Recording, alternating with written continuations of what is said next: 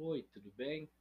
É, hoje eu queria conversar um pouquinho a respeito de uma leitura que eu fiz é a respeito do que acontece com o nosso fígado quando a gente deixa de beber.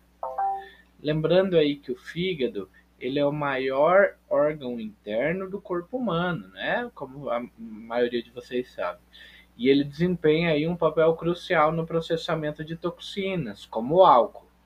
O consumo excessivo e prolongado de álcool ele pode causar, causar aí diversas é, é, doenças hepáticas, é, desde um simples fígado gorduroso, né, uma esteatose hepática, até cirrose. O fígado ele tem uma capacidade impressionante de se reparar depois que ele foi danificado, tá? Mas ele não pode é, regenerar totalmente se já existirem algumas cicatrizes aí significativas. Significativas. Então, depois de apenas duas a três semanas de abstinência do álcool, o fígado pode curar e funcionar normalmente em pessoas com gordura no fígado.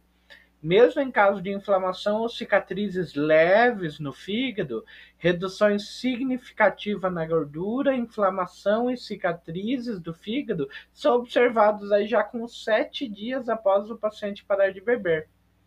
Para bebedores aí mais pesados, né, que fazem um consumo mais alto de álcool em grande quantidade, é, e que tem é, cicatrizes mais graves ou já uma insuficiência hepática, abster-se de álcool durante anos, né? Ele vai reduzir o risco de agravamento dessa insuficiência hepática e da morte também do paciente. No entanto, o, o abandono assim é, repentino do álcool, ele pode levar a síndrome de abstinência, tá? E o aconselhamento médico é recomendado nesses usuários mais pesados de álcool. Abandonar o álcool também tem efeitos positivos no sono, na função cerebral, na pressão arterial e também reduz o risco de vários tipos de cânceres e doenças cardiovasculares. A abstinência do álcool ela deve fazer parte de um estilo de vida saudável, juntamente com uma dieta equilibrada e exercício físico regular.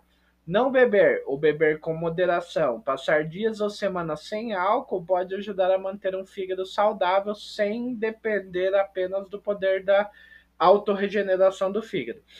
E aqui eu deixo uma opinião minha.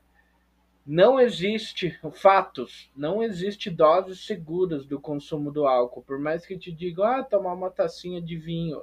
Raros são os pacientes que conseguem tomar uma tacinha de vinho durante muitos anos. A grande maioria passa a ter um consumo muito mais pesado de álcool. Álcool é uma droga, infelizmente, uma droga lícita, que não faz bem para ninguém, é a maior destruidora de famílias que existe.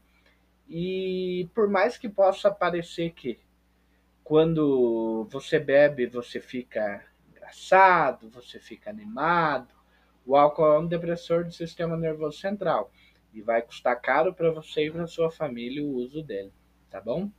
Obrigado.